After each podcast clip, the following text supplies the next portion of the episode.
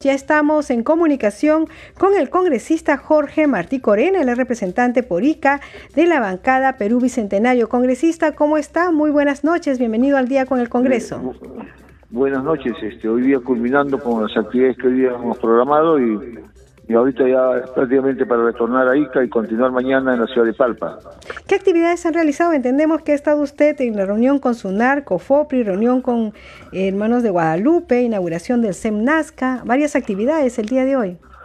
Sí, o sea, ha sido una cosa muy muy importante y de trascendental para Ica, sobre todo en la mañana, porque se ha visto y, y reflejado, digamos, el trabajo articulado que han hecho multisectorialmente instituciones como la que usted ha señalado, organizado por la SUNAR, en el tema, digamos, del otorgamiento de títulos de propiedad a familias que desde hace muchos años han estado pidiendo en el distrito de Sala Guadalupe.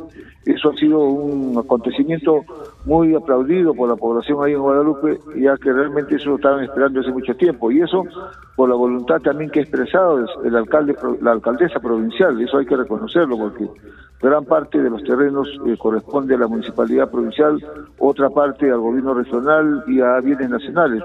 Entonces se está trabajando muy, muy bien y al informe que ha dado COFOP día, eh, a más tardar antes de fin de año, se van a otorgar cerca de 6.000 títulos de propiedad en la región de Ica y esto como trabajo articulado de COFOPRI con eh, los gobiernos locales.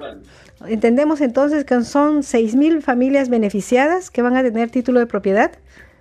Así es, eso de alguna manera se cumple con el compromiso que ya el presidente Pedro Castillo ha señalado en sus inicios sobre una casa digna, ¿no? Porque eso abre la posibilidad que una vez saneado pueden, digamos, hacer gestiones para ya el otorgamiento de los servicios básicos que debe tener una vivienda como el servicio de luz, agua y este, luz, luz, agua y desagüe.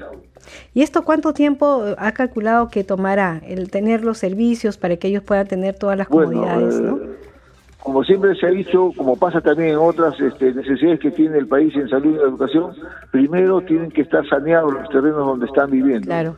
Eso sería el primer paso y de ahí ya vienen las gestiones que ya eh, harían ya con todo derecho las poblaciones a través de, de sus organizaciones y puedan solicitar a los gobiernos municipales la elaboración ya de proyectos de saneamiento de agua y desagüe en las zonas que corresponden.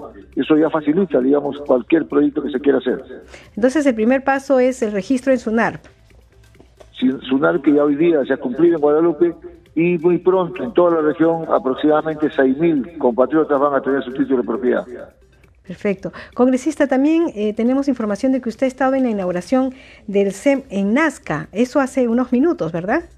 Sí, eso también, en realidad yo señalé, o sea, lo que se logró en la mañana, en la tarde también ha sido producto de un trabajo articulado entre el gobierno local, la Policía Nacional y otros sectores de la población, donde han podido lograr de que se haga realidad el Centro de Emergencia Mujer, ¿no? que va a permitir la asistencia de las mujeres que hoy en día vienen siendo maltratadas y que van a gozar de la asistencia tanto de la Fiscalía como de la Policía, a efectos, digamos, de que sean respetados su dignidad. Esto como correspondencia a la gran problemática que tiene el país en el caso de la violencia contra la mujer. Ya en los informes que hemos recibido ha habido un incremento de, tasas de agresión contra la mujer y que eso obliga a los gobiernos locales a priorizar parte de su presupuesto en, de alguna manera, brindar locales como la que hoy día se está brindando en Nazca, como es el Centro de Emergencia Mujer. Bueno, importante porque justo estábamos comentando hace unos minutos los casos de bullying. Hemos conocido una dramática historia de una niña que sufría bullying en el colegio. Precisamente para ello es que se instalan y se implementan los centros de emergencia mujer para poder dar asesoría no solo legal, sino también psicológica, ¿verdad? Así es, eso refuerza, digamos, la necesidad que ya se ha discutido en el Congreso con respecto a, a los psicólogos que deben prestar servicios en los centros educativos, sobre todo en las comunidades donde realmente se ha visto el incremento, digamos, de donde los padres, tanto los padres como las madres trabajan y los niños quedan abandonados.